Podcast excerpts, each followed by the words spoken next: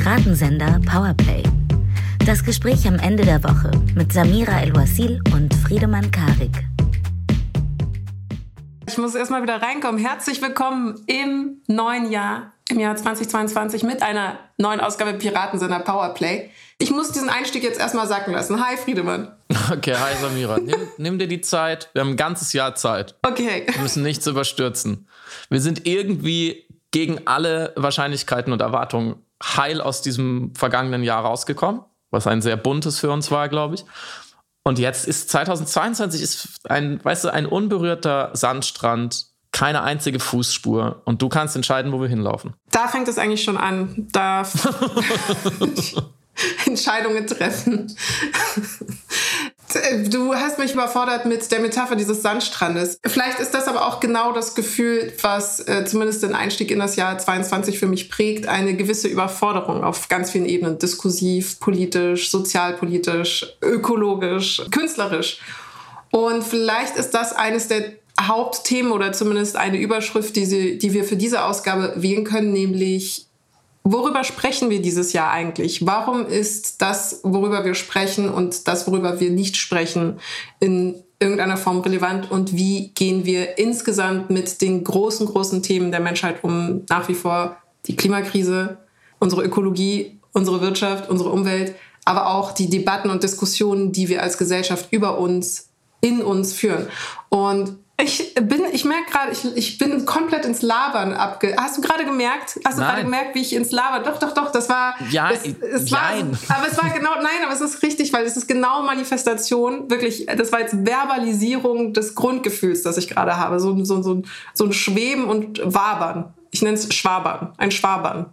Du schwaberst wunderbar. Ich finde das überhaupt nicht okay. Du hast in der Aufzählung Ökologie und Umwelt genannt. Ja. Das war vielleicht ganz kurz gelabert. Alles andere war doch super, weil das ist nämlich genau die Frage, worüber reden wir?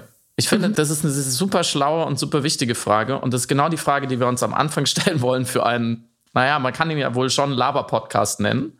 Ich suche noch nach einem guten Attribut. Ich ein Schwaber-Podcast. Ein, ein, ein, Schwaber-Podcast, ja. Okay, darauf können wir uns einigen. Mm, und natürlich steht über allem dieses Klimading. Und das fängt ja schon davon, damit an, dass man sagt, ja, wir müssen, eigentlich müssen wir nur noch über die Klimakrise reden. Ich weiß gar nicht, ob der Satz stimmt, weil er schon, er führt schon irgendwo hin. Er führt so in, in eher dieses ökologische Thema. Und ich glaube einfach stark, es sind eigentlich ist ein ökonomisches Problem und vielleicht ein politisches Problem. Und genau darüber werden wir jetzt auch in der kommenden Stunde reden. Was ist da eigentlich der Unterschied? Mm, und natürlich auch zu der Frage, wovor haben wir Angst? Mhm. Weil wir ja mit zunehmender Eskalation dieser Krise und abnehmender Zeit etwas dagegen zu tun, natürlich mehr Angst haben. Und weil dieses Angstthema und die Diskussion der Angst und die Messung der Angst und die Ursachen und die Lösung der Angst gerade ja auch im publizistischen Diskurs aufscheinen und immer mehr Leute darüber reden und die Climate Anxiety und so weiter. Und der Mensch ja meistens über das redet, wovor er Angst hat. Oder er verdrängt das ist die andere Variante, das ist sicherlich beim Klima auch richtig. Aber es wird sehr, sehr viel geredet. Man kann ja wirklich nicht uns vorwerfen, wir würden uns nicht darüber unterhalten, was mhm. da gerade passiert. Nur, wie du schon gefragt hast, reden wir über das Richtige. Und ich glaube, also Punkt, das ist der Inhalt der Folge, liebe ZuhörerInnen. Wir wollen darüber sprechen, worüber wir sprechen. Wir wollen über die Klimakrise mal wieder als Hyperobjekt sprechen, warum dieses Jahr 2022 so enorm wichtig ist, zumindest aus deutscher politischer Perspektive, um noch etwas dagegen zu tun. Wir wollen darüber sprechen, wo der Diskurs steht und wo er unserer Meinung, meiner, meiner, meiner Meinung, unserer Meinung, Samiras Meinung nach stehen sollte.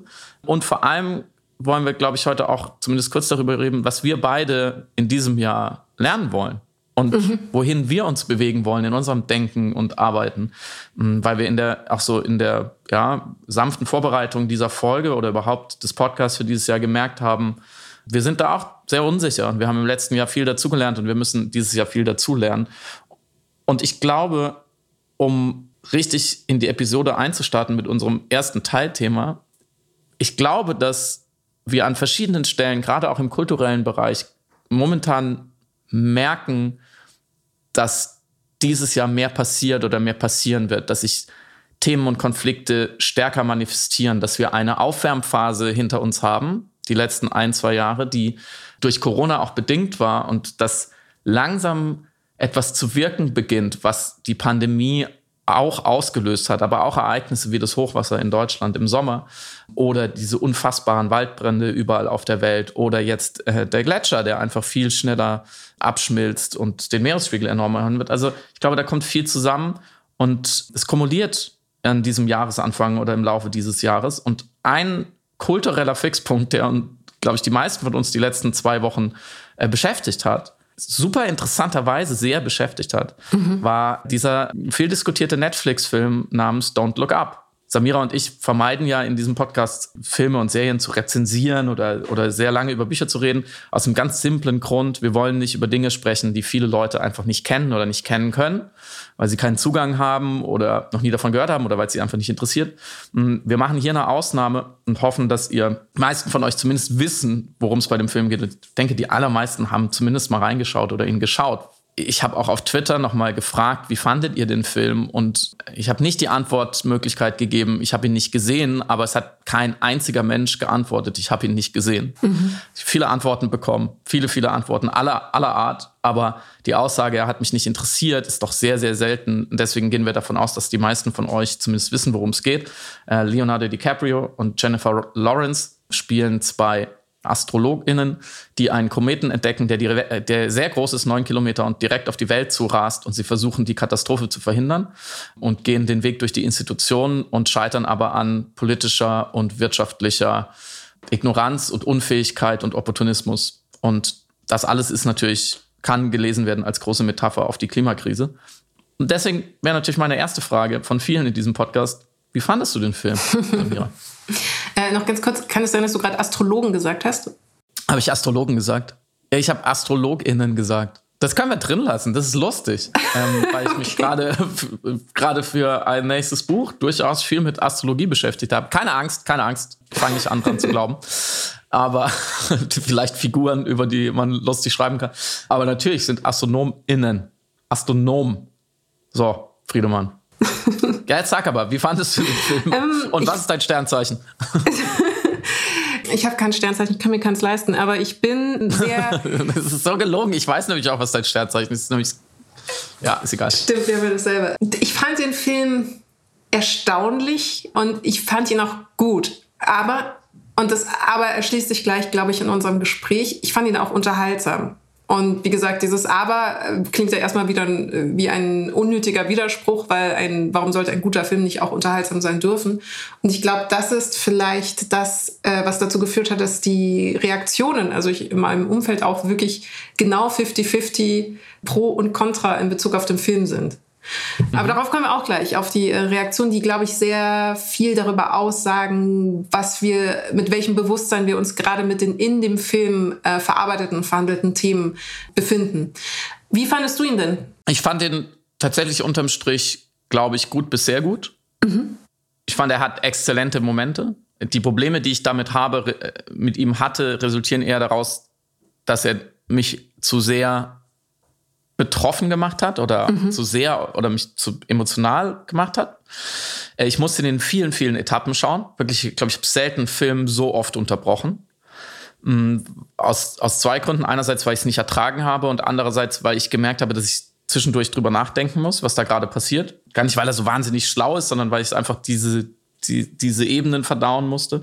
Ich finde, er fällt direkt, und da haben wir, glaube ich, auch schon drüber gesprochen, um den Begriff gleich mal einzuführen, in einen Uncanny Valley der Satire oder der Ironie. Mhm. Das heißt, wenn Satire sehr realistisch ist, man spricht der, also, ne, das muss sie ja sein, sie muss ja bestehende Zustände angreifen, dann, dann glauben wir sie, dann finden wir sie auch gut. Wenn sie aber zu nah dran ist, dann kann sie in so, dann kann sie in so, in so ein Loch fallen und uns ganz arg befremden. Mhm. Der Begriff Uncanny Valley kommt ja eigentlich aus der Robotikforschung, dass also Roboter oder Humanoide oder einfach menschenähnliche Systeme, künstliche Systeme, wenn sie uns sehr unähnlich sind, dann akzeptieren wir sie, weil dann sind sie Geräte, dann sind sie ne, R2D2 ähm, oder, oder wir stufen sie als Tiere ein oder so. Wir haben eine Kategorisierung für sie. Wenn sie uns sehr, sehr ähnlich sind, so wie Data aus Star Trek zum Beispiel, dann akzeptieren wir sie, weil dann sind sie wie, wie wir. Aber dazwischen gibt es ein sogenanntes Uncanny Valley der Akzeptanz und da ähm, fällt es uns sehr schwer, sie zu akzeptieren, weil das ist die, da fallen sie für uns in die Kategorie zum Beispiel von psychisch kranken Menschen, die zwar sind wie wir, aber doch auf eine Art ganz zutiefst anders, die uns verängstigen kann. So, da, nur kurzer Exkurs, weil man diesen Begriff immer so benutzt und selten erklärt. Das soll man natürlich nicht tun. Das haben wir uns auch für dieses Jahr vorgenommen. ähm, und ich finde eben, dass dass die Geschichte äh, dieser AstronomInnen ähm, und wie sie an, an dem bösen System, mal ganz platt zusammengefasst, scheitern, die ist so nah dran. Und man ist auch von Anfang an so nah an diesen zwei Figuren, die, finde ich, fantastisch gut gezeichnet sind und auch toll gespielt. Also beide, äh, gerade Leonardo DiCaprio finde ich ist immer noch ein unterschätzter Schauspieler, was er da mit Mimik macht, äh, dieser nerdy Professor. Das ist schon, das ist schon ziemlich gut. Ich war von der ersten Sekunde bei ihnen in ihrem Team und dann muss ich mir über zwei Stunden lang anschauen, wie sie scheitern.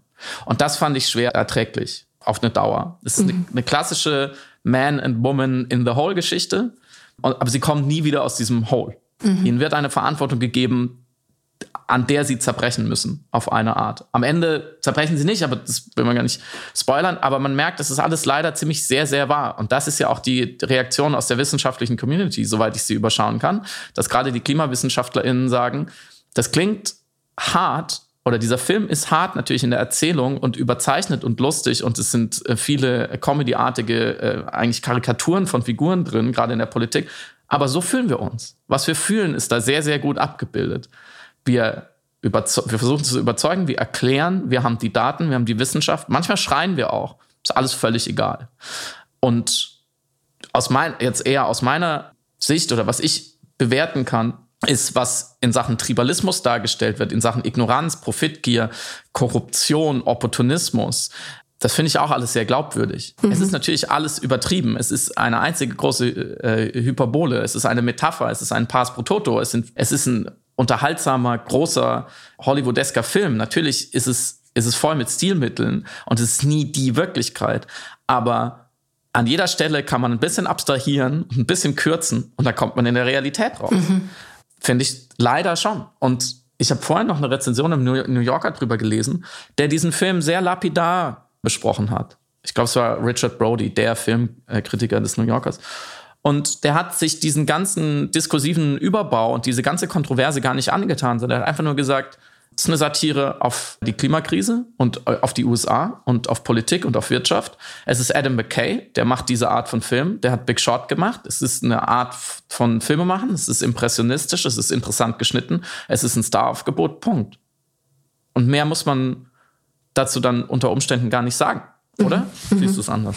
Ja, genau. Du, du, hast nämlich zwei sehr wesentliche Momente der Rezension und der Rezeption aufgenommen. Dieses Uncanny Valley, also dieses Unbehagen, das viele empfunden haben bei dem dargestellten Sarkasmus in Anbetracht der Ernsthaftigkeit des Themas, die dazu geführt mhm. hat, dass es dann viele einfach fast zu klamaukig fanden und dann aber auch nur auf dieser Ebene lesen und interpretieren und gut finden, weil es gut gemachte Unterhaltung mhm. ist, aber nicht darüber hinaus zu denken wagen oder zu fühlen wagen. Mhm. Und ich glaube, und das ist vielleicht genau das Problem. Also ich glaube, besser konnte man, performativer konnte man das Problem, das wir in Bezug auf die Klimakrise haben, im Verständnisproblem, man hätte es nicht besser einfangen können. Nicht in dem Film selbst, in der Darstellung, da kommen wir auch noch gleich dazu, weil es natürlich ein Film ist, der das Konzept Hyperobjekt sehr verinnerlicht hat, bis äh, dahingehend, dass die Produktionsfirma von Adam McKay, die diesen Film eben produziert hat, Hyperobject heißt, sondern in dem Nachhall, in dem Momentum, was danach entstanden ist, in dem Umgang mit genau diesem Film, der eine sehr mhm. einfache, klare Realität wirklich sehr banal zum Teil darstellt, banal im besten Sinne des Wortes, nämlich unterhaltsam, komisch, satirisch, mhm. überzeichnet, gut gespielt, gut geschnitten äh, und nichtsdestotrotz die Leute dann aufgrund des verhandelten Inhalts nicht vermögen zu verinnerlichen, worum es eigentlich konkret geht und in eine Art Verdrängung oder in eine Art oberflächlich bleiben wollen, ähm, flüchten, weil sie das Unbehagen, was sie fühlen müssten, wenn sie komplett verinnerlichen und einsinken lassen würden, was dort eigentlich gesagt und vermittelt mhm. wird, nicht wollen, nicht aushalten können. Ich, ich möchte das nicht äh, irgendwie jetzt pathologisieren oder in die Spekulation gehen, aber ich merke, dass es da einen ganz interessanten Verdrängungsmechanismus geht. Weil in dem Moment, mhm. wo ich mhm. mit Freunden über den Film spreche, die sagten, ja, das war ganz lustig, aber ich fand es an manchen Stellen ein bisschen drüber. Ich fand äh, Meryl Streep viel zu, ach, viel zu drüber. Mhm. Leonardo DiCaprio viel zu viel Mimik und das ist ja komplett. So also, ist doch Trump gar nicht. ja, genau. So ein, was? Ein kindischer Hyperkapitalist und dass dann immer ein intellektuelles Flüchten wieder eben in mhm. reine Umsetzung verlief und nie in die, nicht Botschaft, aber die, das vermittelte Problem. Und ich möchte nochmal, ich weiß, die treuesten HörerInnen wissen schon 100 Prozent, was ein Hyperobjekt ist. Ähm, ich möchte es nur noch mal ganz kurz für alle, die später dazu gekommen sind, nachzeichnen. Ähm, das ist eigentlich ein philosophisches Konzept von dem Ökophilosophen Timothy Morton, der eben die Klimakrise als das größte Hyperobjekt der Menschheit bezeichnet hat. Und Hyperobjekt meint Probleme, die einfach so groß und so umfassend sind, so abstrakt und so unverfügbar für uns, für unser menschliches Bewusstsein, dass es ein Objekt ist, das uns umgibt in seiner Gesamtheit und deswegen ein Hyperobjekt ist. Und er hat das angeboten als Konzept, um eben genau das Problem der Klimakrise doch für uns verfügbarer zu machen, weil wenn wir verstehen, dass wir in dem Problem drinnen sind, mehr oder weniger räumlich in dem Objekt drin sind, dann verstehen wir, was unser Einfluss in Bezug auf das Problem ist und warum es uns als Individuum schwerfällt, es zu begreifen, aber auch als Individuum zu lösen, äh, weil es eben ein globales und systemisches Problem ist. Und äh, Hyperobjekte sind nicht nur die Klimakrise, sondern zum Beispiel auch eben die Wissenschaft an sich ist ein Hyperobjekt oder ähm, das ganze äh, Rohstoffe. Also wenn man quasi äh, ein Diamant, ein Diamant ist kein Hyperobjekt, aber die, die Rohstoffindustrie rund um Diamanten insgesamt weltweit ist ein Hyperobjekt, was man, äh, dessen Komplexität und dessen Auswirkungen man im Alltag gar nicht begreift oder spüren kann. Und Timothy Morton, dieser Ökophilosoph, wiederum ist befreundet mit Adam McKay, dem Regisseur von dem Film.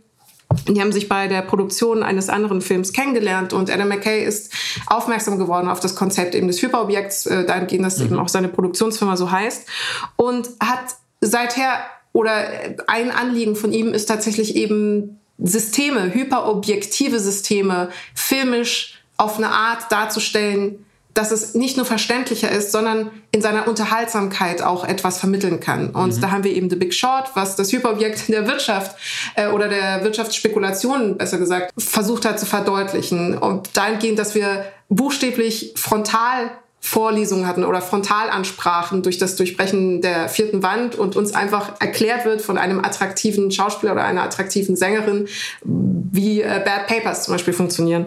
Mhm. Äh, wir hatten Wise, welches die, die Ausuferung einer konservativen oder neokonservativen Politik als Hyperobjekt selbst versucht hat einzufangen und eben in der Inszenierung irgendwie darstellbar zu machen. Das heißt, diesen ganzen Film äh, muss man auch betrachten als den sehr entschlossenen Versuch eines Filmemachers, das Hyperobjekt Klimakrise auf eine Art zu inszenieren und zu vermitteln, dass es wirklich jeder verstehen kann. Dass es wirklich für jeden mhm. emotional und intellektuell nachvollziehbar und verfügbar und ähm, aufnehmbar ist. Und ich glaube, genau das hyperobjektive Moment hat Menschen manchmal dazu eben veranlasst, beim Schauen des Films auf diese Aspekte ähm, sich nicht einlassen zu wollen und dann doch einfach nur in die Operationalisierungen auszuweichen. Und da ist es dann natürlich fast überzeichnet und gleichzeitig aber, und da sind wir bei deinem Begriff des Uncanny Valley, auch schmerzhaft realistisch, schmerzhaft in der Stilisierung, schmerzhaft nah an der Wirklichkeit. Und da, und das ist der letzte Punkt noch, den ich dazu machen möchte, sind wir, glaube ich, in einem grundsätzlichen Problem, welche Instrumente wir benutzen bei der Inszenierung dieser Probleme, die zu umfassend und zu komplex sind für eine ganz, ähm, für eine filmische oder narrative Aufarbeitung. Nämlich in dem Moment, wo Ironie oder Sarkasmus zum Einsatz kommen, kommt noch mal eine zweite Ebene hinzu, zu sowieso einem Film, der sehr viele Ebenen hat. Und wenn wir Sarkasmus als Verzweiflung oder als höfliche Verzweiflung in Anbetracht der, unserer Existenz äh, nehmen, dann muss zwangsläufig eigentlich nach der Rezeption des Films auch ein sehr ein, nicht ein großes Unbehagen, sondern eine existenzielle Überfordertheit sich einstellen, äh, bis hingehen zu einem Empfinden von Traurigkeit oder Angst. Mhm. Und auch das sind neben, den, neben der Abstraktion des Hyperobjekts die uns eben unbehaglich macht in seiner Unverfügbarkeit. Auch diese beiden Emotionen sind zwei, die wir unbedingt vermeiden wollen und die wir vor allem nicht beim äh, Schauen einer vermeintlich unterhaltsamen gesellschaftskritischen Satire empfinden wollen. Also eine, ja. eine Traurigkeit, die über einfach nur Melancholie oder äh, das Schauen einer Tragödie hinausgeht, sondern wirklich ein existenzielles Unbehagen kosmologischer Natur fast. Ja. Wir müssen aufpassen, dass wir nicht anderthalb Stunden über diesen Film sprechen, was man tun könnte. ja, nein, nein, ich meine, das war nicht an dich gerichtet. Ich habe ja. mehr darüber gesprochen. Ich verspreche, dass, dass wir gleich dann auch weitergehen in die wirkliche Welt. Aber du hast so viele interessante und gute Sachen gesagt. Ich würde mir noch eins rauspicken, nämlich die Milliarden Arten der Flucht genau aus aus diesem Unbehagen, mhm. was du gerade am Anfang hast du darüber gesprochen, ne? Leute versuchen irgendwie da auszubüchsen. Ja. Aus, während dieser Rezeption, nach der Rezeption, aus der Tatsache, dass das, die, dass das doch ziemlich genau eine Realität abbildet und dass das wahnsinnig traurig machen müsste auch. Und ich glaube, dass der, dann der Vorwurf zu sagen, ja, das ist ja Klamauk zum Beispiel, mhm. oder das ist zu realistisch oder das ist äh, zu unrealistisch, oder ja, diese, diese US-Präsidentin, das gäbe es doch in Wirklichkeit nicht. Das sind alles, finde ich, ziemlich hilflose Versuche, sich der emotionalen Tatsache auch stellen zu müssen. Und das ist nichts, es ist auf einer kulturell-rezeptorischen Ebene nichts anderes, als zu sagen, ja, aber was kann Deutschland denn allein ausrichten gegen die Klimakrise? Mhm, mh, ja, es, sind ja. immer wieder, es ist immer wieder der gleiche Mechanismus. Und das ist okay. Es ist okay, sich diesem Bewusstsein nicht stellen zu wollen, dass vielleicht die Welt, wie wir sie kennen, in halbwegs absehbarer Zeit nicht mehr existiert.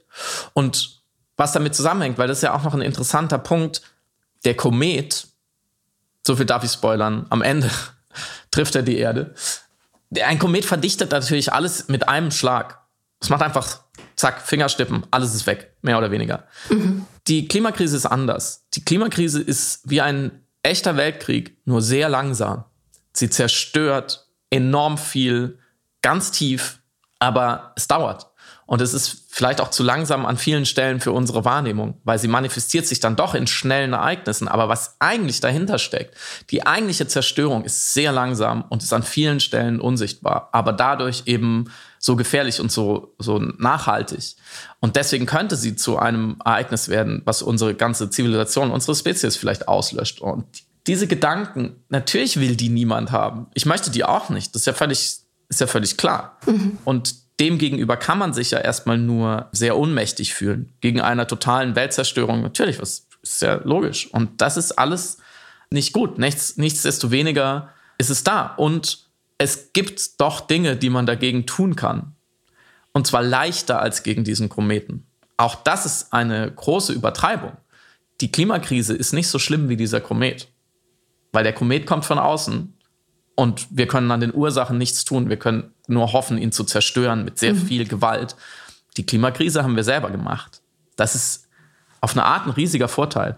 Und ich glaube, der Film kam jetzt zur genau richtigen Zeit, weil ganz viele Leute gemerkt haben in den Jahren der Pandemie, dass dieses, diese Chance des, der selbstgemachten Krise jetzt gerade sehr groß ist, weil wir jetzt letzte Weichen stellen können.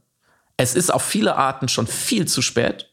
Viele Arten und Paradiese und ökologische Werte sind für immer verloren. Aber wir können trotzdem noch das große Ziel erreichen, dass wir dass wir nicht untergehen. Das können mhm. wir schaffen. Wir können den Kometen noch umlenken. Und wir können vor allem politisch noch viel tun, weil so viel versäumt wurde. Und dann gucken, was wirkt.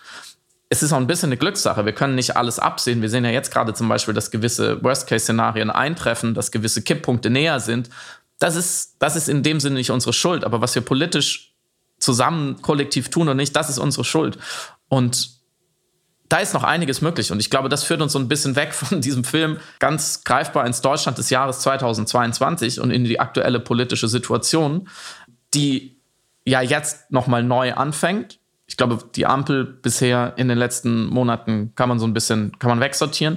Jetzt wird gearbeitet, jetzt wird echte Politik gemacht, jetzt geht es auch nicht mehr vornehmlich um Corona. Jetzt müssen sie beweisen, was sie tun können. Und das wäre meine zweite Frage wie du dich fühlst mit dieser Regierung, gesehen auf dieses enorm wichtige Jahr 2022. Wie ist es deinem ganz leisen Optimismus, wenn ich mich richtig erinnere, aus mhm. dem vergangenen Jahr und aus dem Jahr Jahresrückblick ergangen mit diesen ersten Nachrichtentagen 2022. Ich weiß nicht, ob es naiv ist, zuzugeben, dass ich eine leichte Ernüchterung empfunden habe. Aber ich glaube, die Naivität ist vielleicht an dieser Stelle gar nicht mal so ungesund gewesen. Also im Prinzip Hoffnung oder beziehungsweise ist Hoffnung eigentlich die pragmatischste, das pragmatischste Gefühl, was man jetzt in Anbetracht der Entwicklung unserer Zukunft haben kann und muss. Alles andere wäre quasi der Stillstand jeder Form von Progression. Und gleichzeitig nehme ich diese, diese empfundene Ernüchterung auch als ähm, pädagogisches Moment sozusagen oder Selbsterkenntnismoment mhm. mit. Interessant hierzu war, glaube ich, oder fand ich zumindest ein Tweet von Lisa Neubauer, die eben äh, so ein kleines Fazit gemacht hat, so Olaf Scholz vier Wochen mhm. im Amt in der Zeit, und dann zählt sie auf, welche Naturkatastrophen in der Welt geschehen sind und Fazit, und Olaf Scholz fährt nach wie vor einen Kurs, der nichts daran ändern wird.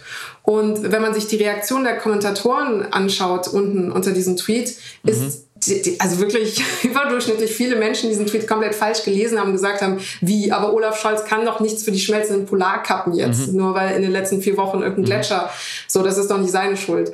Und es war interessant, weil in diesem Missverständnis, in diesem nicht mal willentlichen Falschlesen des Tweets, dessen, was sie eben geschrieben hatte, das ist ja, es geht ja nicht um eine Kausalität zwischen diesen beiden Momenten, sondern dass wir einen ein grimmiges Fazit quasi ihrerseits erfolgte, dass wir nichtsdestotrotz nichts tun, um genau diese Auswirkungen, die wir jetzt schon sehen, also die nicht mal antizipiert werden müssen, sondern die jetzt schon sichtbar und spürbar sind, äh, nichtsdestotrotz einen Kurs fahren, der dem Stillstand entspricht. Und wenn du mich nach meiner Einschätzung fragst, dann bin ich jetzt wirklich in eine Ernüchterung gefallen, die aber vielleicht gesund ist, weil sie den Blick geöffnet hat für das, was jetzt ansteht und was gemacht werden muss. Und darauf kommen wir wahrscheinlich am Ende nochmal im Podcast, nämlich mhm. was sind die größeren Überlegungen in Bezug auf die Klimapolitik. Mhm. Mhm. Interessant, dass du den Tweet erwähnst, weil er mich auch irritiert hat. Mich mhm. irritiert extrem wenig, was Luisa tut. Das muss man dazu sagen. Ganz im Gegenteil. Ich unterstütze das allermeistens. Ich fand die rhetorische Verbindung auch insofern ungünstig, nicht weil es falsch ist. Ich habe es schon so verstanden, wie du es auch verstanden hast, wie es mhm. wahrscheinlich gemeint war, aber eben weil es so viel für sehr viele Leute eben wieder die nächste Flucht mhm. ähm, mhm. sehr leicht macht, zu sagen, mhm. aber was kann er denn dafür? Und in, bei diesem Thema fliehen einfach alle ständig nach rechts und links weg. Deswegen glaube ich, also kann man natürlich sagen, ja, ist ihr Problem, aber wenn man das nicht möchte, dann muss man es vielleicht dann doch irgendwie anders zuspitzen. Nichtsdestoweniger ist es natürlich völlig richtig. Und die, die Frage, die ja dran hängt, weil sie ja bewusst sehr große Ereignisse gewählt hat und auch sehr gefährliche Ereignisse, also nicht irgendwelche abstrakten Zahlen, ja, die Konzentration in der Atmosphäre war so und so hoch, sondern Dinge, die Menschen betreffen, Menschen töten können unter Umständen. Und die, die, wie gesagt, überlebensgroß sind und übermenschlich groß sind, ist die Frage, und dagegen die Untätigkeit einer neuen Regierung hält, die sich aber ja Klimaschutz durchaus auf die Fahnen geschrieben mhm, hat, mhm. aber in ihren ersten Entscheidungen nicht danach handelt. Also diese Kombination, da ist es vielleicht schon ein ganz gutes Beispiel dafür. Macht dir das dann Angst? Mhm. Also ist das Ergebnis einfach dieser in dieser Gleichung, steht dann auf der anderen Seite hinter dem Gleichzeichen steht dann Angst, weil es einfach die natürliche Reaktion ist, wenn etwas sehr Bedrohliches anscheinend existiert und die Leute, die etwas dagegen tun sollten, tun aber nichts. Kann man ja wunderbar Angst haben. Und ich habe es ja ähm, vorhin auch schon angedeutet, es ist ja eine ganze Forschungsrichtung inzwischen, die Klimaangst, gerade eher von jüngeren Leuten, was sicherlich auch was mit der Lebensphase zu tun hat, wo man vielleicht ein bisschen sensibler ist und einfach mit der Anzahl der Jahre, die man unter diesen Umständen noch leben muss. Aber es ist It's a thing. Es ist ein psychologisches Phänomen und es ist weit verbreitet. Artikel werden geschrieben, Gegenmittel diskutiert. Wie ist es für dich, die du ja auch wohl informiert bist und, und sensibel und dir es genau anschaust? Hast du Angst? Es wäre ungesund, keine Angst zu haben, aber ich würde immer unterscheiden zwischen Angst und Furcht, weil es wird manchmal ja so getan, als sei es irrational eben äh, oder als sei Angst an und für sich ein irrationales Gefühl. Und man hört auch oft den Satz, Angst ist ein schlechter Berater. Was aber Mhm. Also evolutionsbiologisch gesprochen nicht mal richtig ist, um ehrlich zu sein. Das war ja, ganz im Gegenteil. Dieser Satz steht ungefähr zwei Zeilen weiter in meinen dürftigen Notizen für die heutige Episode. Fuck. Du bist schon ähm. so in meinem Kopf, dass du schon vorher weißt, was ich Falsches sagen werde und das total elegant schon mal abräumst. Dann kann ich hier so heimlich, kann ich das so dann weglassen. Okay. Nein, aber ich weiß natürlich, wo er herkommt. Es geht ja darum, dass Panik und Hysterie oder jede Form von ratiounterbindender Affizierung die eben aus einer Angst erfolgen mhm. kann, natürlich kein guter Berater ist, äh, weil man, wenn man Entscheidungen aus Angst treffen muss, aus einem Platz der Angst und nicht aus einem Platz der Wohlüberlegtheit oder der Gelassenheit, der Ruhe, der, der Sicherheit oder des Komforts, dass naturgemäß die Entscheidungen nicht frei sind. Es sind auf jeden Fall, es ist nicht, nicht immer, es können nicht immer die besten Entscheidungen sein, weil sie eben aus dem Druck einer Angst erfolgen könnten. Mhm. Nichtsdestotrotz ist es eine, eine gesunde Reaktion des Menschen auf die ökologischen Entwicklungen oder Entwicklungen weltweit insgesamt natürlich mit Angst zu reagieren. Es ist nicht schön, aber es ist kein, es ist nicht ungewöhnlich. Ungesund wird es natürlich, wenn es in einer, in einer Angststörung eben sich verfestigt und gerade, genau, du hast ja gerade zitiert, es gibt eine Studienlage zwischen eben zu einer bei der jüngeren Generation sich verbreitenden Klimaangst, die eine Form der Depression ist. ist also es gibt auch schon ähm, die Konzeptualisierung von Klimadepression, die ich auch nachvollziehen kann weil es auch ein existenzielles Problem ist. Es gibt sowas wie eine Universumsexpansionsangst, dass wenn man einmal darüber anfängt mhm. nachzudenken, dass äh, das Universum die ganze Zeit sich ausweitet und man über die eigene kosmologische Unwichtigkeit anfängt nachzudenken, dass man eine Art ähm, kosmologischen Nihilismus verfallen muss oder verfällt. Mhm. Und eine Klimakrisen, Depression oder Klimakrisenangst ist sozusagen eine Ableitung davon, auf existenzieller Ebene eine Mischung aus Ohnmacht, äh, Zukunftsunwissenheit und und Unbedeutung erfahren zu müssen. Und das mhm. ist extrem kleinmachendes Gefühl und unangenehm. Um deine Frage zu beantworten, ich habe ein gewisses Grad an Angst, äh, so wie es Marina Weißbrand mal sehr schön in einem deiner Podcasts Friedemann und Freunde beschrieben hat, die, glaube ich, aber gut ist. Eine gute Angst, die ich auch nicht verdrängen wollen würde oder ähm, mhm. wegkultivieren wollen würde. Und ich glaube nicht, dass mich dazu bringt, aus der Angst heraus die Probleme verdrängen zu wollen, sondern im Gegenteil, aus der Angst die Probleme zu lösen. Jetzt hast du es ja schon angekündigt. Du hast geschrieben, Angst ist ein schlechter Berater. ja, Ratgeber. Berater klingt so äh, nach McKinsey. Ratgeber, Entschuldigung. Ähm, also noch ein noch schlechterer Berater. Ähm, schlecht ist ein besserer Berater. Thema für eine andere Folge. Nächste Woche dann Sonderfolge Unternehmensberatung. Gucken, wer da noch zuhört. Naja, da, da brauchen wir jetzt nicht mehr drüber diskutieren. Du hast schon alles dazu gesagt, was zu sagen ist. Ich persönlich, also ich finde auch Angst haben meistens die Falschen. Das ist eher das Problem, was ich damit habe. Also vielleicht kein schlechter Ratgeber, aber er besucht die Falschen. Mhm. Ähm, weil, weil, die Angst sollten ja eher die haben, die jetzt noch keine Angst haben und ähm, die, die, den Planeten weiter zerstören, offensichtlicherweise. Weil wenn sie Angst hätten, genug Angst hätten, würden sie das nicht machen. Und die Leute, die nicht mehr aus dem Haus gehen und äh, nichts mehr konsumieren, ja, die brauchen jetzt auch nicht noch mehr Angst haben. Die haben es ja eh verstanden. Mhm. Ähm, offensichtlicherweise so. Ich persönlich habe auch wirklich wenig Angst. Allein schon, weil ich glaube, dass wir einfach noch sehr viele Möglichkeiten haben und dass die auch super interessant sind. Also ich, ich habe, ich versuche dann lieber die Neugierde auf das, was kommen kann und mhm. was sinnvoll ist, zu kultivieren, als die Angst dafür, was passiert, wenn wir es nicht schaffen. Ähm, und ich bin tatsächlich nicht besonders optimistisch, ehrlich gesagt. Ich glaube, je nachdem, wie man die Frage stellt, ist die Wahrscheinlichkeit gerade 50-50, würde ich jetzt mal sagen. Mhm. Aber was soll's, solange ich es mir aussuchen kann, mache ich mir natürlich lieber Gedanken und Gefühle über die guten 50 Prozent. Und ich glaube, dass mein Problem mit der Klimaangst ist eher, das, das ist eine Behauptung, eine These. Ich weiß nicht, ob es stimmt. Aber ich glaube, es gibt Gründe dafür, äh, daran zu glauben, ist, dass diese Angst sehr viele Leute und uns als Gesellschaft und den Diskurs leider auf die falsche Ebene möglicher Lösungen führt. Mhm, mhm. Dass Leute, die Angst vor der Klimakrise haben und ihren Folgen und den Veränderungen, sehr stark auf sich schauen weil man immer als Mensch, wenn man Angst empfindet, bei sich und im sehr nahen Umfeld nach einer Lösung dafür findet, nach Mitteln dagegen. Mhm. So, ne, wenn ich Angst vor Dunkelheit habe und ich bin in einem dunklen Raum, dann frage ich weniger danach, wer hat das Licht ausgemacht? Ist es ein politisches Problem? Hat mir jemand den Strom abgestellt? Äh, Schweinekapitalismus? Sondern ich suche einen Lichtschalter. So. Oder ich versuche wegzurennen. Und das ist völlig natürlich. Und so führt uns die Angst vor der Klimakrise, glaube ich, an vielen Stellen leider immer wieder in diesen elendigen Verzichtsdiskurs. Und das ist neben dem Hyperobjekt ein weiterer Begriff, den viele HörerInnen natürlich schon kennen und den ich jetzt nicht weiter auswalzen will.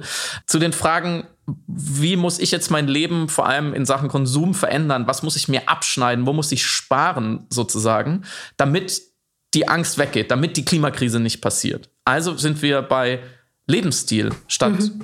Politik und wir sind bei Verzicht und wie soll man das nennen? Ja, sparen oder bei, bei Mangel eigentlich, es geht ja dann um gefühlten Mangel, als bei einem Gewinn. Mhm. Nämlich ein Gewinn zum Beispiel an Selbstwirksamkeit, an politischer. Dass ich sage, hey, stimmt ja ganz viel. Also, ne, dass Olaf Scholz nichts dagegen tut, was mache ich jetzt daraus? Ich kann versuchen, es ihn zu zwingen oder den nächsten Olaf Scholz zu zwingen.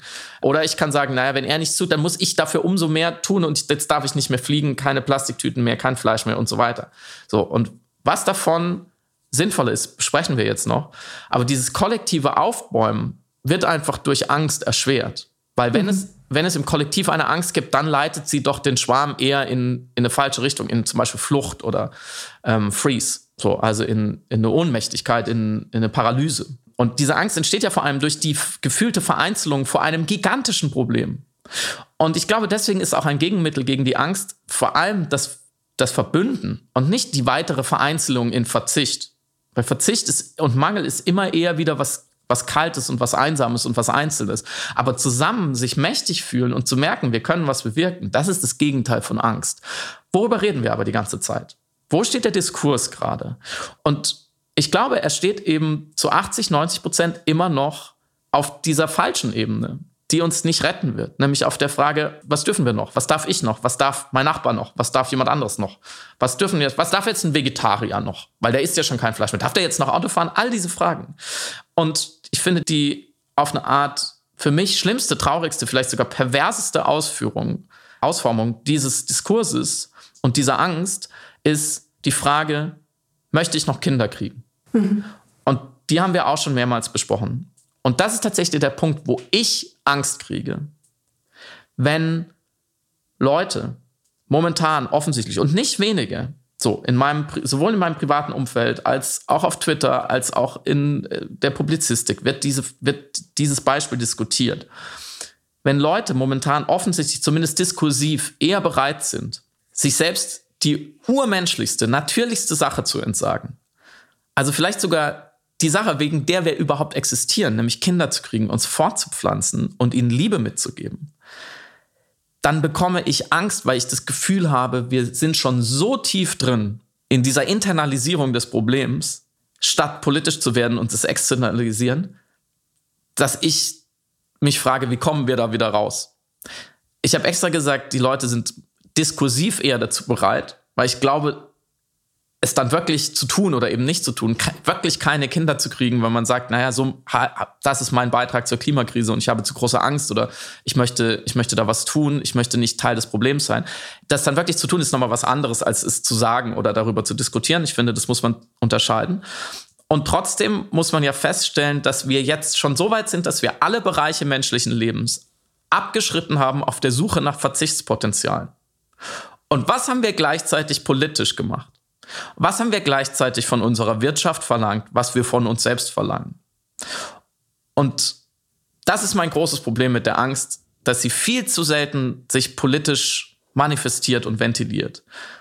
Und wir vielleicht noch nicht genug Angst haben, um dahin zu gehen, wo es weh tut und wo es langweilig wird und wo es zäh wird, also wo es wichtig ist, dass wir vielleicht noch nicht genug Angst haben, um über, statt über Verzicht auf Kinder, über Energieumlagen und Windradabstände zu sprechen? Mhm. Ich weiß es nicht. Da, das ist Spekulation. Ich will niemand in seine Angst reinreden. Vielleicht haben wir auch zu viel Angst. Das ist mir noch nicht so ganz klar. Aber ich sehe eine massive Diskrepanz zwischen der Beschaffung und der Funktionalität des Diskurses jetzt und dem, wie er sein sollte oder könnte, damit wir wirklich etwas tun. Damit wir in die Rettung gehen und nicht in das darüber quatschen. Dazu passt so gut oder vor einen Schritt zurück. Ich glaube, ähm, das ist mir ein Gedanke, der mir gerade in deinen Ausführungen noch gekommen ist in Bezug auf die Individualbeschämung, weil auch mhm. Scham, glaube ich, ein ganz großer Faktor ist. Und vielleicht ist deshalb Angst und Scham, vielleicht sind deshalb diese beiden Gefühle auch auf der Verindividualisierung des Problems so kompatibel miteinander die, ich habe ihren Namen leider vergessen, aber die ähm, Psychologin, die sich mit in ihrer Studie genau eben mit Klimaangst auseinandergesetzt hatte, sagt, es ist auch ein großes Empfinden von Schuldgefühlen. Schuldgefühlen sowohl mhm. den nachfolgenden Generationen gegenüber als auch der Umwelt gegenüber oder der Welt, der Lebenswertigkeit der Welt, die man ähm, eigentlich sabotiert durch das eigene Konsumverhalten. Das heißt, die Angst ist nicht nur Angst vor der Ungewissheit, sondern auch ein Empfinden der eigenen Scham oder das Empfinden, das sich beschämt fühlen aufgrund des eigenen Verhaltens. Was aber ein Problem ist, weil es natürlich eben, wie du auch erklärt hast, ja, das Problem wieder auf das Individuum runterbricht, obwohl es eben ein Hyperobjektproblem ist. Nichtsdestotrotz mhm. ist aber auch das in der Mobilisierung und wenn du genau das Kollektive ansprichst oder eben ein gemeinsames Arbeiten, gemeinsame Bestrebungen, gemeinsame Mobilisierung ansprichst, braucht es ja dennoch auch das Problem im Bewusstsein, das Problem im Empfinden der aktuellen Lage. Und ich glaube, in dem Moment, wo du erkennst, wie das Problem aufgestellt ist, wie die Krise gerade aufgestellt ist, und es ist ja eine Krise. Also ich finde das Wort Herausforderung natürlich schön als äh, mobilisierendes Moment, aber es ist auch manchmal tendenziell fühlt es sich an, wie der Versuch ist, ein bisschen zu euphemisieren. Es ist natürlich eine Krise, in der wir uns als Menschheit befinden. Dann äh, bedingt das Problembewusstsein auch ein kurzes Moment der Furchtsamkeit zu empfinden. Und ich kriege die beiden Sachen nicht auseinandergetrennt. Sprich, die mhm. Angst macht das Problem individuell auf eine unproduktive Art und Weise und nichtsdestotrotz müssen wir, damit das Problem nicht mehr individuell ist, sondern hyperobjektiv behandelt werden kann oder global behandelt werden kann oder eben als äh, Kollektiv auf dennoch ja ein Problem, Problembewusstsein schaffen, das auch auf individueller Ebene zu Angst führen kann. Und ich glaube, ich weiß nicht, ob es ein Dilemma ist oder ob ich nur so tue, als sei es eins oder ob, es, äh, ob ich etwas sehr verkompliziere, was wahrscheinlich sehr banal ist. Aber was ich eigentlich sagen wollte, das ist eben alles nochmal wiederum sehr, sehr dankbar und kompatibel eben mit Charme. Und deswegen funktionieren auch so Strategien auf politischer Ebene, aber auf individueller Ebene eben auch, Menschen zu beschämen aufgrund ihrer Art zu leben, bis hin zur Überlegung, keine Kinder zu bekommen, Reiseverhalten zu, zu bewerten, zu evaluieren und eben Einzelpersonen sozusagen rauszusuchen und sich dahin zu flüchten, sie zu kritisieren aufgrund der Entscheidungen, die sie auf ja, Individualebene treffen. Genau, ich wollte nur die Kompatibilität zwischen diesen Momenten rauskennen, mhm. warum wir das so dankbar annehmen. Ähm, Bruno Latour der französische Philosoph, hat just heute einen ganz fantastischen Text rausgebracht und ich hoffe so sehr, dass mhm. er ganz schnell ins Deutsche übersetzt wird. Es ist ein Manifest, schlussendlich nennt er es, oder Memo, das ist ihm sehr wichtig, dass es eben kein Essay ist. Memo sur la nouvelle classe écologique. Das Memo über mhm. die neue ökologische oder grüne Klasse würde man es vermutlich übersetzen. Ähm, das sind Bruno Latour und Nikolai Schulz, Soziologen und Philosophen. Und es ist ein sehr polemischer Text. Es kommt, äh, es fängt an mit ein Gespenst geht um in Europa und dem Rest der Welt der Ökologismus. Und es ist ein Wurf, den er in den französischen Diskurs äh, gebracht hat, weil jetzt dort auch Präsidentschaftswahlen sind. Äh, Im April wird eben neuer französischer Präsident oder Präsidentin gewählt. Und natürlich, wie wir es hier ja auch hatten, gibt es auch in Frankreich eine ökologische Debatte. Also welche Gesellschaft wollen wir sein? Wie wollen wir die Zukunft anstreben, die wir anstreben wollen?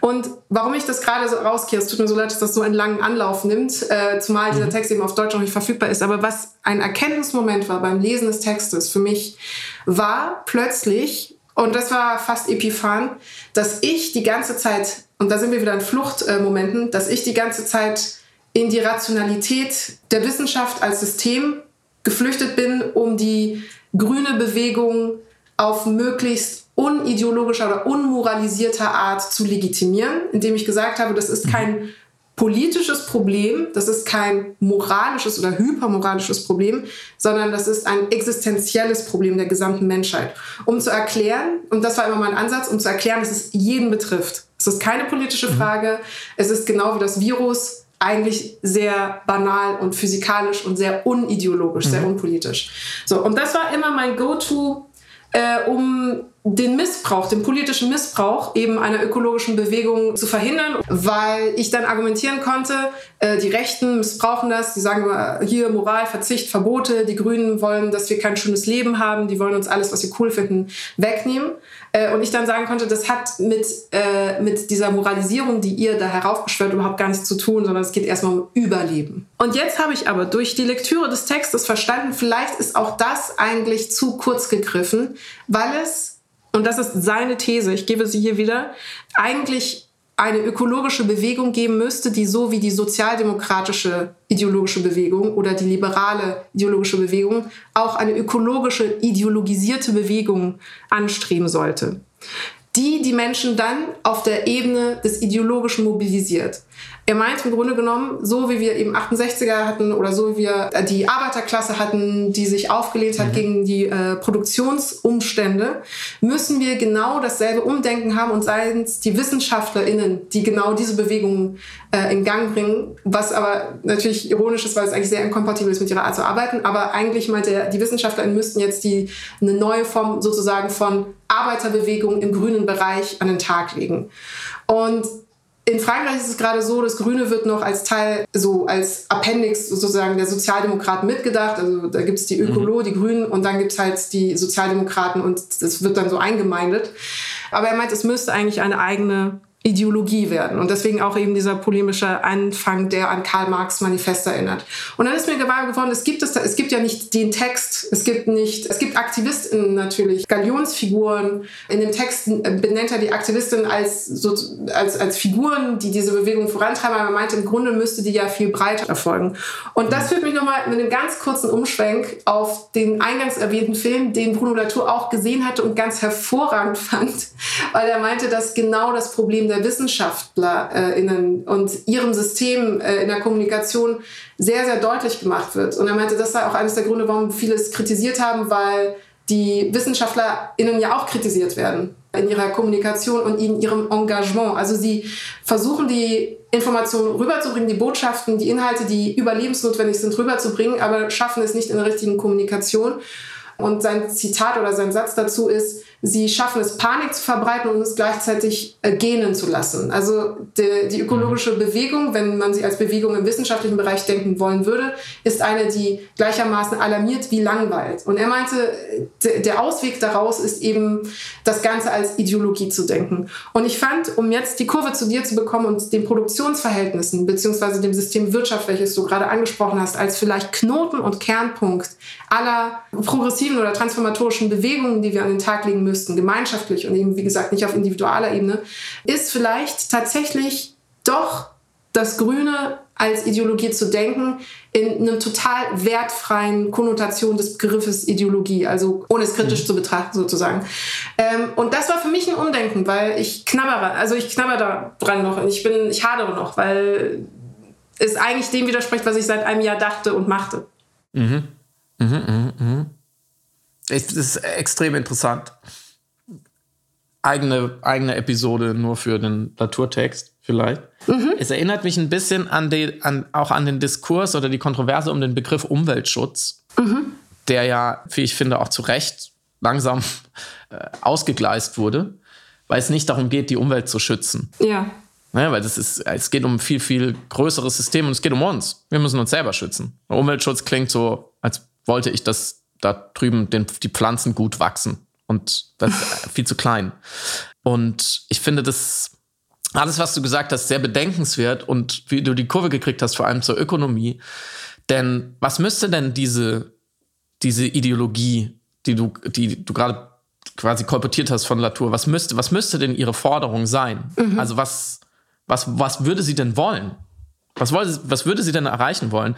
Und ich glaube, sie müsste zuallererst noch mehr, als es zum Beispiel Fridays for Future gerade machen, die eine ganz klare Adressierung hin, die die Politik haben, zu sagen, haltet euch an eure Abkommen. Das ist ja die Mission und, und gewissermaßen die Ideologie von Fridays for Future, beziehungsweise die Ideologie ist dann das, warum sollte man sich daran halten? Was sind die Abkommen? Wie kann man sie einhalten? Was ist kein Einhalten? Was ist Fake Einhalten? Und so weiter und so fort. Was sollte diese neue Umweltbewegung wollen? ich glaube, sie müsste zuerst ganz kühl und das ist, das ist gar nicht komplex, dazu braucht man auch keine WissenschaftlerInnen unbedingt, über die Ursachen sprechen dieser Krise. Und zwar nicht über die physikalischen, weil das hast du schon schön rausgearbeitet. Die physikalischen sind völlig banal auf eine Art. Sie sind natürlich unfassbar komplex, sonst bräuchte man nicht irgendwelche Supercomputer und ganze hunderttausende WissenschaftlerInnen, um sie zu erarbeiten. Aber das, was wir wissen müssen, was Politik auch wissen muss und was ich als Bürgerin wissen muss, ist total banal, nämlich wir, wir erhitzen die Atmosphäre und deswegen geht alles kaputt, was wir mhm. brauchen. So. Und CO2 ist schuld daran. Ähm, da gibt's, natürlich gibt es noch gewisse Unterordner sozusagen in diesem Regal, aber bleiben wir mal dabei. Wenn man nämlich dabei bleibt, ohne es auch zu emotionalisieren oder, oder im ersten Schritt schon zu politisieren, dann erkennt man, dass der CO2-Ausstoß überhaupt kein ökologisches oder politisches oder ethisches Problem ist, sondern ein rein ökonomisches Phänomen mhm. in erster Linie. Wir wirtschaften auf eine Art, die uns enorm Wohlstand gebracht hat. Und eine Bedingung, ein Parameter davon ist bis heute für die letzten, sagen wir mal, 150, 200 Jahre CO2-Ausstoß. CO2 wird ausgestoßen, um Geld zu verdienen. So, und zwar sehr, sehr, sehr viele Menschen auf dieser Welt. Und wer verdient am meisten Geld und tut es immer weiter? Natürlich, das obere 1%. So ist unsere Wirtschaft heute gebaut. Und genau das können wir uns nicht mehr leisten, wie äh, Raphael Thelen neulich in der Zeit geschrieben hat. Wir können uns als erstes mal die Reichen nicht mehr leisten. Mhm. In der erst, auf der ersten sehr simplen Ebene, weil sie wahnsinnig viel CO2 ausstoßen er hat, also Raphael Thelen hat ausgerechnet oder dargestellt, was Roman Abramowitschs Yacht alleine ausstößt, der äh, russische Oligarch, der den FC Chelsea gekauft hat. So viel, seine Yacht stößt so viel aus wie ein durchschnittlicher Deutscher in etwa 3700 Jahren. Oh Gott. Oder noch krasser, ein durchschnittlicher Bangladeschi in 46.000 Jahren. Nur seine Yacht. So. Oben wird also sehr viel Geld verdient und wieder für CO2-intensive Dinge rausgeblasen. Also sehr viel Geld mit CO2 verdient und ist wieder ausgestoßen. Das oberste 1% oder ich kann auch sagen, das oberste Zehntel der Pyramide will immer mehr. Klar, das ist leider menschlich, das sind leider unter Umständen sehr gierige Leute. Sie wollen immer mehr. Der Rest aber auch. Natürlich, weil ihnen vorgeführt wird, dass das, was das obere Zehntel der Pyramide, was Roman Abramowitsch macht, dass das okay ist und erstrebenswert und das, ja, Mythos Meritokratie, Roman Abramowitsch das schon irgendwie verdient haben wird, mhm. wenn er so krass reich ist, dass mhm. seine Yacht so viel CO2 ausstoßen kann, wie ich in 3700 Jahren. Warum ist es so schwer, daran zu gehen und das zu ändern? Weil natürlich diese sehr, sehr reichen und sehr mächtigen Leute weiter verdienen wollen. Plus, wie gesagt, auch noch viele Leute, die so mittelreich sind oder reich werden könnten oder bald reich sind oder auf dieser Yacht arbeiten, zum Beispiel. Und die unteren zwei Drittel, die darunter leiden und leiden werden, die haben nichts zu sagen. Oder die wollen wenigstens das bisschen Reichtum, was sie haben, weiter behalten und haben wirklich Besseres zu tun, als sich um Roman Abramowitschs Yacht zu kümmern. Die müssen verdammt nochmal sehr viel arbeiten dafür. Man muss aber diese enormen finanziellen Kräfte umlenken.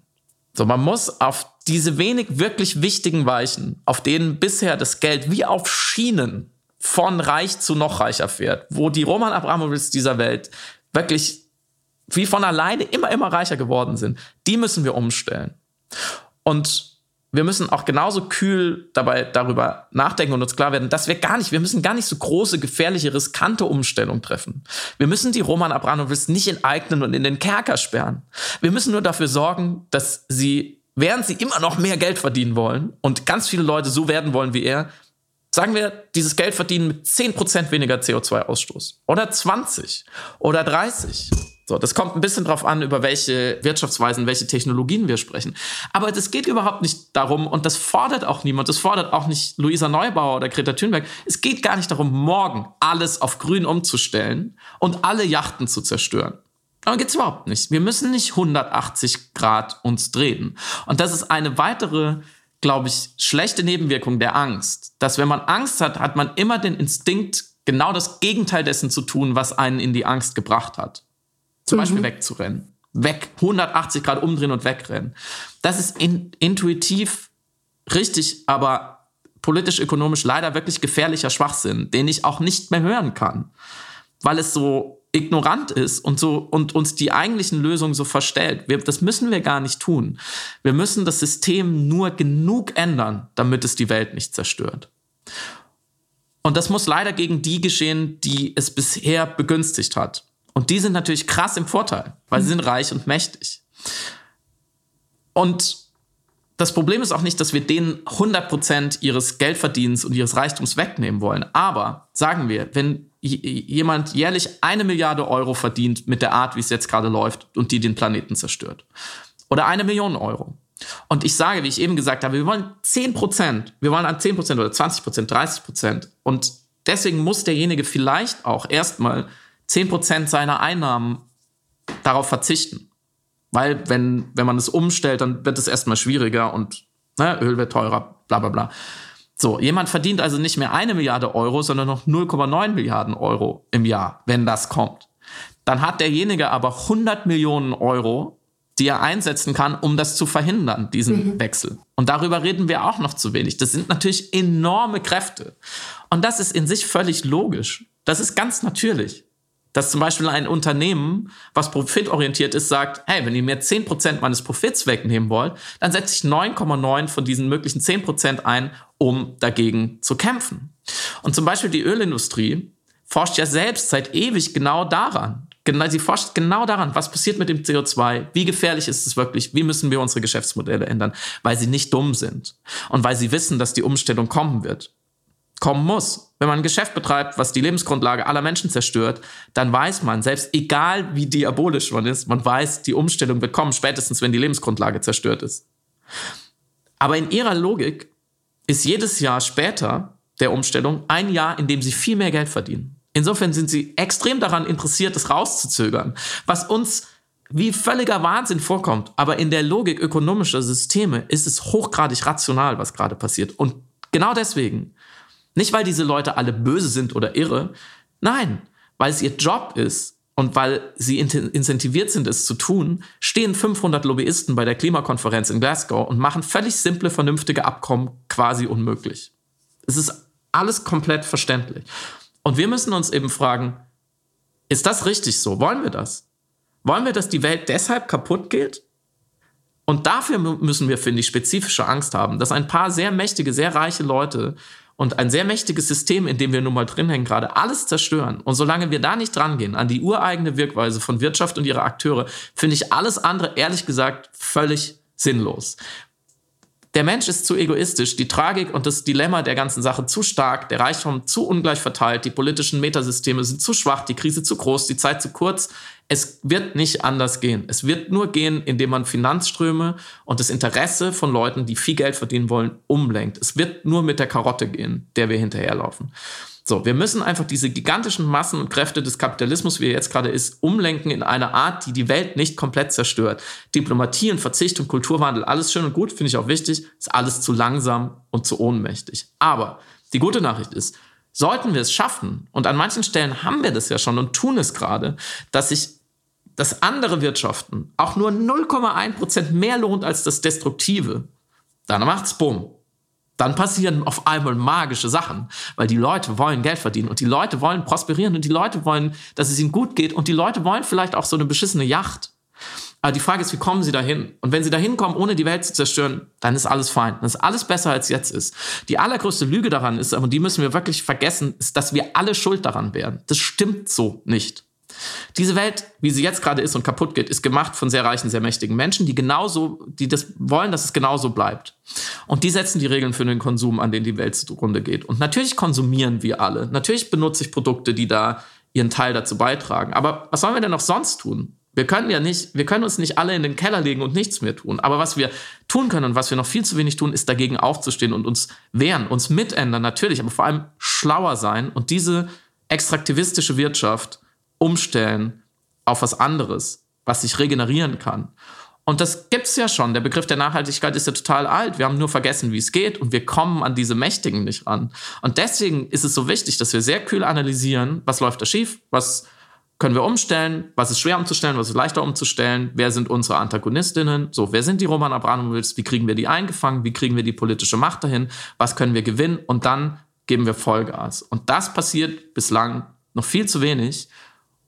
Und wenn überhaupt, dann habe ich davor vielleicht ein bisschen Angst, dass wir es einfach nicht schaffen, diese Machtverschiebung hinzukriegen. Und alle diese Dinge, die mit Wirtschaft zu tun haben, die sind uns fern und die nerven und deswegen gehen wir sie auch nicht an. Und das wäre meine Frage an dich, ob es dir auch so geht, dass du wie so allergisch darauf reagierst, wenn dir jemand mit so Zahlen kommt und so komischen Finanzströmen. Mhm. Und ob du weißt, wie wir das ändern können, vielleicht auch zusammen. Also wie macht man sich weniger blöd an den wichtigen Themen. Du hast ja einen ganz entscheidenden Punkt jetzt adressiert oder nicht einen, sondern den entscheidenden Punkt. Also die Wirtschaft bzw. die Nutzung unserer, äh, unserer Produktionsverhältnisse und welche ökonomische Logik daraus resultiert, die eben politische Entscheidungen mitlenkt aus dieser Ökolo äh, ökonomischen Logik heraus. Und auch in deinen Ausführungen, aber auch beim drüber nachdenken vorher ist mir gewahr geworden, wie analphabetisch ich in Bezug auf Wirtschaftslogiken insgesamt bin oder das Konzept Wirtschaft als solches. Mhm. Es ist einfach eine Mischung aus Interesse und Sozialisierung. Ähm, aber auch, weil es für mich so ungreifbar und verfügbar ist als Objekt wie andere Aspekte, mit denen ich mich aber wirklich lieber auseinandersetze. Also wenn wir zum Beispiel, du hast es gerade auch so schön erklärt, Ökologie und Wirtschaft gegenüberstellen, dann habe ich zumindest noch einen neugierigen Zugang zu Umwelt oder zu den physikalischen Prozessen dahinter, die dann doch für mich konkret genug sind, als dass ich sie greifen kann, auch wenn sie insgesamt sehr komplex in ihrer äh, Gesamtheit sind, ist das für mich in ihren basalen Momenten sehr gut nachvollziehbar und verständlich und fast profan. Aber sobald es in die Wirtschaft geht, äh, angefangen von Blockchain oder Cryptocurrency oder äh, wie funktioniert Inflation? Warum verdienen wir Geld, das wir verdienen? Also warum, warum, wie entstehen, wie werden Gehälter berechnet? Solche Sachen, die sich mir auf so mikrosoziologischer Ebene schon nicht erschließen und dann hochskaliert auf eine gesamte globale Ökonomie, die äh, noch komplexer ist, merke ich, dass ich da überhaupt keinen Zugang habe. Nicht auf der naturwissenschaftlichen oder auf der geisteswissenschaftlichen Ebene. Und das ist tatsächlich eines meiner Vorhaben dieses Jahr, ein Wirtschaftsverständnis zumindest zu kultivieren, dass wir einen Grundteil oder zumindest einen kleinen Aspekt aller Vorgänge, die um uns herum passieren, inklusive aller Sachen, die du gerade richtigerweise eben äh, beschrieben und aufgelistet hast, zu begreifen und verständlich zu machen und mich dadurch auch zu einer mündigeren, emanzipierteren Person zu machen im Umgang mit mhm. der äh, ökonomischen, aber eben auch ökologischen Krise, die ja eng verwoben ist. Und in meinem Kopf ist es immer nur die Vorstellung, wir leben als lebende Unterlebenden, aber nicht, wir leben als konsumierende Unterlebenden. Das ist mhm. einfach etwas, das mir noch komplett abgeht. Aber wenn wir verstanden haben, den Zusammenhang der Produktionsverhältnisse, der Ressourcen, ein System der Zerstörung, von dem wir aber profitieren und von dem eben einige, wie du auch beschrieben hast, zu viel profitieren, als dass es sich für sie lohnen würde, dieses System zu verändern, um das eben alles zu durchdringen, brauche ich, brauche ich mehr Wissen und das würde ich gerne mit dir auch und Unsere ZuhörerInnen sind natürlich sehr herzlich eingeladen, dem dann beizuwohnen. Ähm, dieses Jahr besser ergründen und verstehen lernen. Also im Grunde genommen ist es eine neue Disziplin lernen, mit der man sich vorher über 30 Jahre nicht so richtig beschäftigt hat. Yay! Cool! Telekolleg-Wirtschaft, Stufe 1. Naja, du hast, du hast völlig recht, ja. Es ist der Ausgang aus der selbstverschuldeten Unmündigkeit mal wieder. Mm, ich, ich kann es vielleicht an einem Beispiel konkreter machen, dass es auch, dass es echt hilft. Es hilft einem auf allen Ebenen. Es hilft gegen die Angst, es hilft gegen die Ohnmacht, es hilft für das eigene Leben. Ich habe zum Beispiel letztes Jahr begonnen, mich mit dem Feld der möglichen technologischen Rettung aus der Klimakrise auseinanderzusetzen. Nicht, weil ich dran glaube, sondern einfach, weil es mich interessiert hat, so und es professionell bedingt.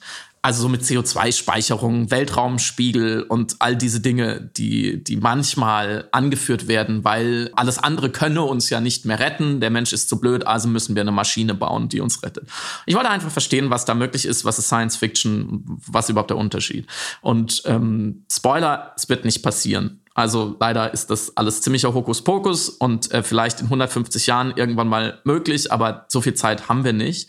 Und die Nebenwirkungen kennen wir schon gar nicht. Also das wäre wirklich wie innerhalb von drei Wochen, äh, drei Tagen Impfstoff bauen und ihn erstmal allen verabreichen, ohne zu testen. So, das hätte in der Pandemie auch niemand gemacht. Mhm. Ähm, deswegen sollten wir es in der Klimakrise auch nicht machen. Was aber, was ich dabei gelernt habe, ist aber, äh, was enorm wichtig ist und sein wird, ist bisherige Technologien, an die wir uns gewöhnt haben und die gut funktionieren, so umstellen, dass sie nicht mehr kaputt machen, mhm. als sie es jetzt gerade tun. Mhm. Und das geht nicht per Be Befehl. Das geht leider nicht so, sondern das funktioniert immer am besten marktwirtschaftlich getrieben. Wenn diese Technologien einfach auch für die KonsumentInnen sinnvoll werden und, und günstiger und einfach da sind, einfach benutzt werden können, weil die Leute wollen sich die Zähne putzen, ob sie es mit einer, also ganz banales Beispiel, die Leute wollen und müssen sich die Zähne putzen, das ist eingeübt, so ob es mit einer Zahnbürste aus Plastik, das die Meere kaputt macht, geschieht oder einer aus Holz, die gut abgebaut werden kann, ist den meisten Leuten einfach völlig egal aber es muss im Laden diese Zahnbürsten geben. So. Mhm, mhm, und jetzt komme ich zu einem weniger banalen Beispiel, das auch schon immer wieder auf, oft auftaucht und was uns beide, glaube ich, sehr beschäftigt und viele andere Menschen auch. Fliegen, Beispiel Flugverkehr. Ich glaube nicht und ich sehe keine Anzeichen dafür, dass Verzicht diesen Faktor aus der Gleichung des CO2-Ausstoßes und der Klimakrise rausnehmen kann. So, der internationale Flugverkehr ist für einen hohen Anteil der CO2-Gase zuständig. Ich glaube, es ist knapp noch einstellig. Kreuze ich mich nicht, wenn es, ich glaube, neun, sieben, neun Prozent. Vielleicht auch liege ich auch komplett. Es ist viel, aber nicht so viel, dass sich daran das Schicksal entscheidet. Es ist trotzdem wichtig, dass wir da rangehen. Es ist aber, glaube ich, völlig unrealistisch. Es tut mir leid. Es ist völlig unrealistisch zu erwarten von der Weltbevölkerung, dass sie morgen sagt, ach so, ja dann, dann fliegen wir nicht mehr. Mhm. Ist ja eh nervig, das Essen ist schlecht, das lassen wir jetzt. Wer glaubt das denn wirklich? Also, wessen persönlicher Verzicht in allen Ehren von Leuten, die sagen, ich fliege nicht mehr, weil Klimakrise, basiert denn auf der Vorstellung, dass das innerhalb der nächsten 20, 30 Jahre alle Menschen machen oder zumindest 70 Prozent der Menschen weltweit. Man muss ja auch einberechnen, es werden mehr Menschen, die reicher werden in der Mittelschicht, in entstehenden Mittelschicht, überall in China, in Indien und so weiter. Das heißt, es müssen, es müssen überproportional viele Leute verzichten, damit die, die nachkommen und jetzt auch mal fliegen dürfen und so. Das ist auch wieder ein Gerechtigkeitsthema. Also, wer glaubt denn, dass das funktioniert? Also, wer glaubt denn, dass der eigene Verzicht Schule machen wird? So, und es ist auch völlig verständlich, warum das nicht funktioniert, weil es einfach sehr, sehr schön ist zu reisen. Es ist einfach toll, irgendwo hinzufliegen. Und die Leute haben sich daran gewöhnt. Und abgesehen von dem professionellen Nutzen von Geschäftsreisen der Globalisierung, was ein starker ökonomischer Treiber ist für, für die Flüge, aber es gibt auch einfach viele Leute, die einfach, das ist das Größte für uns im Leben, irgendwo hinzufliegen. Für dich und mich, ganz konkret. So. Und momentan heben tausende Lufthansa-Maschinen leer ab, wegen Pandemie, weil sie sonst Starterlaubnisse an Flughäfen verlieren würden. So. Und wir subventionieren diesen, und jetzt sage ich ganz bewusst, Wahnsinn, auch noch mit sehr viel Geld über Kerosin, Kerosinsteuer und so weiter und über Subventionen an lokalen Flughäfen.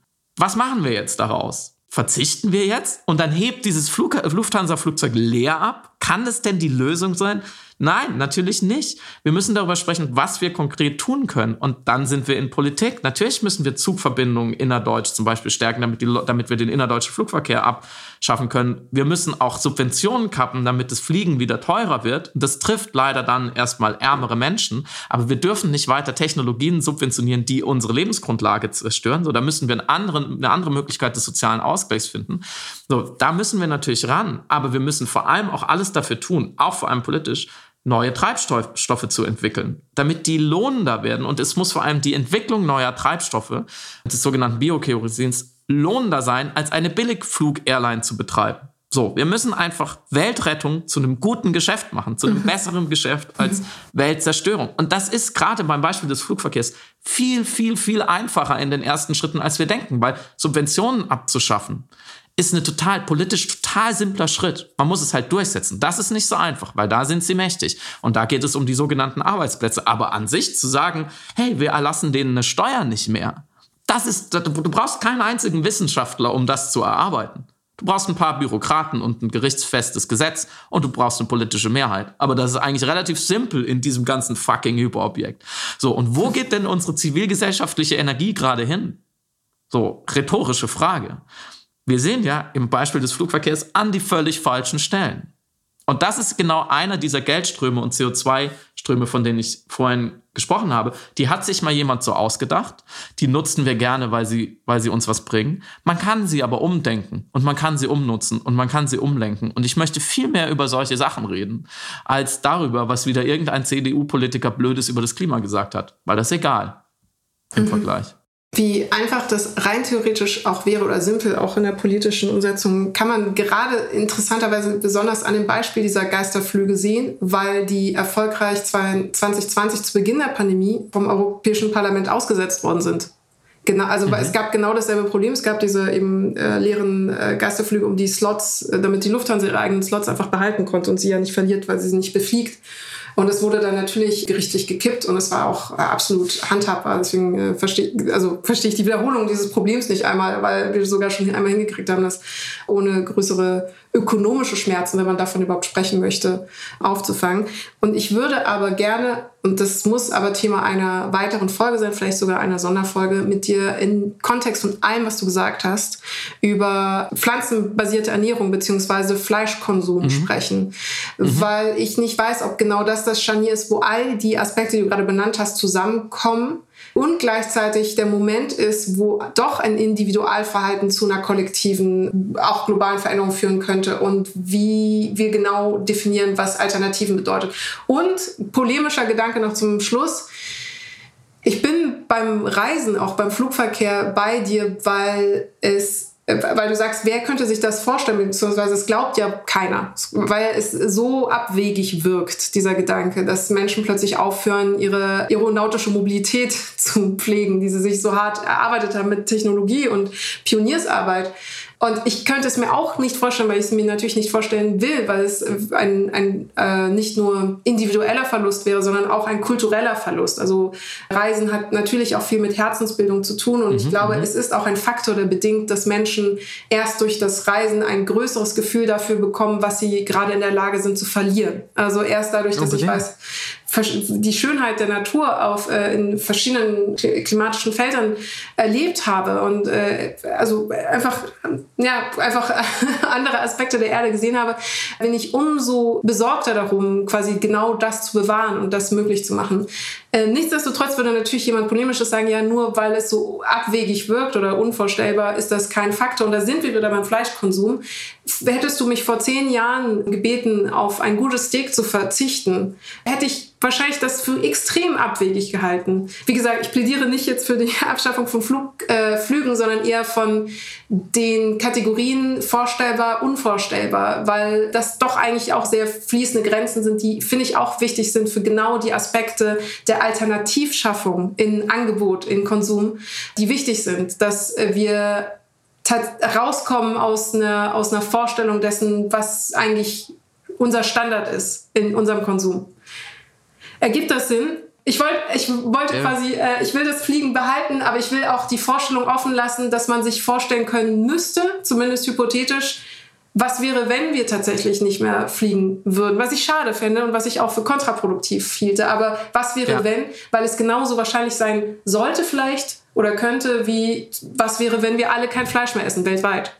Auch da würden eben viele sagen, das würde doch kein Mensch machen. Und andererseits Absolut. Ich, ich, ich verstehe deinen Flirt mit dem utopischen Potenzial der Verzichtsbewegung. Mhm. Verstehe ich, ja. Man sollte man sollte dem Kollektiv immer die Chance geben, sich kollektiv zu ändern. Zwar alle zum, in Anführungsstrichen, besseren.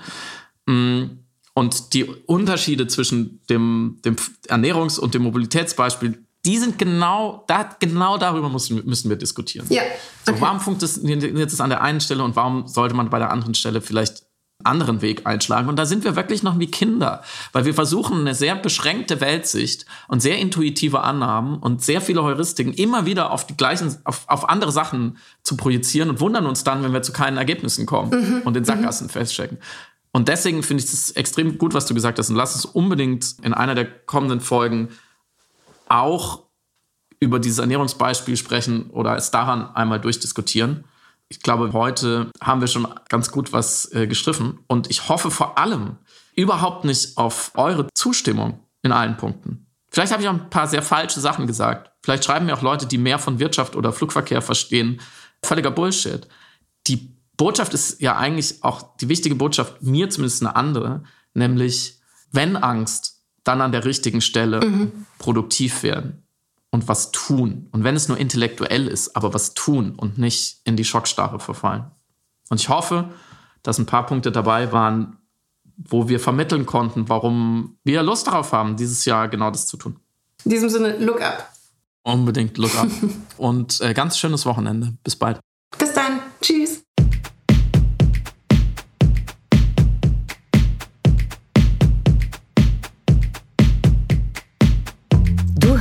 Piratensender Powerplay. Das Gespräch am Ende der Woche mit Samira El-Wasil und Friedemann Karik. Piratensender Powerplay ist eine Produktion von Stereotype Media in Kooperation mit Yam Yam, der unsichtbaren Tupperbox für den diskreten Foodie. Du möchtest Yam Yam zwei Wochen lang kostenlos testen? Abonniere diesen Podcast überall und gewinne gutes Korma. Bon Appetit!